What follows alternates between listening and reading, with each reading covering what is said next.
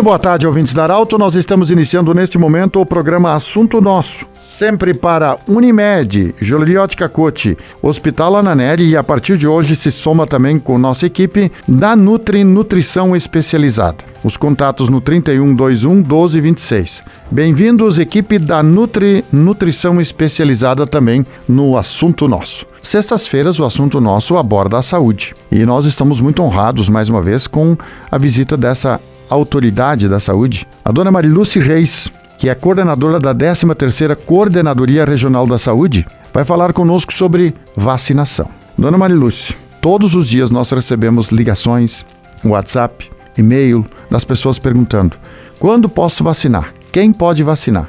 Onde faço isso? Pergunta é: quem está apto a se vacinar hoje? As pessoas devem, devem acompanhar os sites das suas prefeituras porque ali diz quando e como se vacinar e aonde. Mas as pessoas que estão se vacinando neste momento são pessoas com comorbidades de 18 a 59 anos. São pessoas, são, foi vacinado também os presídios e neste momento estão vacinando os professores conforme o Plano Nacional de Imunizações, que é a que regulamenta quem pode ser vacinado e em que momento ser vacinado. Nós temos uma, uma questão, por exemplo, alguns municípios já vacinaram pessoas abaixo de 60 anos. Isso depende muito também. Alguns municípios não têm presídio, por exemplo, essas vacinas acabam sendo utilizadas para outra faixa etária. Tô certo? Exatamente, exatamente. Então, assim, na verdade, os que têm presídio receberam uma dose maior por ter este quantitativo de apenados para vacinar.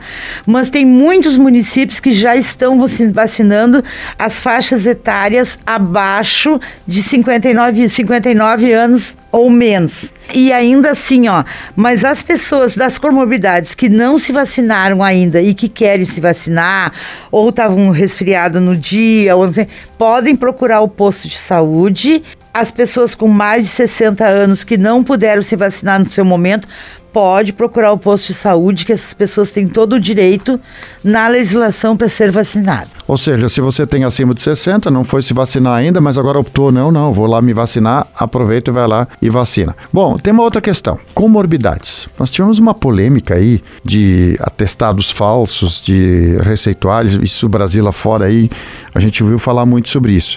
O que é considerado uma comorbidade e como é que as pessoas de fato comprovam isso na fila da vacinação? A pessoa que tem uma comorbidade é uma pessoa que tem uma doença para o resto da vida. Então, ela é diabética, ela não vai deixar de ser diabética, ela vai se cuidar, se tratar até até o resto da sua vida. Assim como, como uma pessoa cardíaca. Só abrir um parênteses, não é aquela diabetes momentânea. Isso um médico vai não, diagnosticar e vai dizer não. É aquela diabetes, diabetes que tu vai tratar para o resto da tua certo, vida. Certo, crônica crônica, exatamente. São doenças crônicas uhum. que tu possui.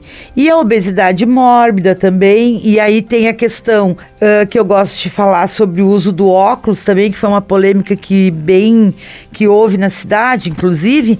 Uh, que eu quero dizer, o que, que é comorbidade ocular? É aquela, aquela comorbidade que tu quase não enxerga nada, apesar de usar um óculos muito com grau super alto, também não enxerga nada. Então essa o médico vai te dar um atestado e dizer que tu é uma pessoa que tem comorbidade ocular nos, nos olhos. Então, essa vai não, tomar. Não é aquela pessoa que usa um óculos para ler. Pra não, não é eu que tu que usa os óculos ali por causa da idade para ler, né?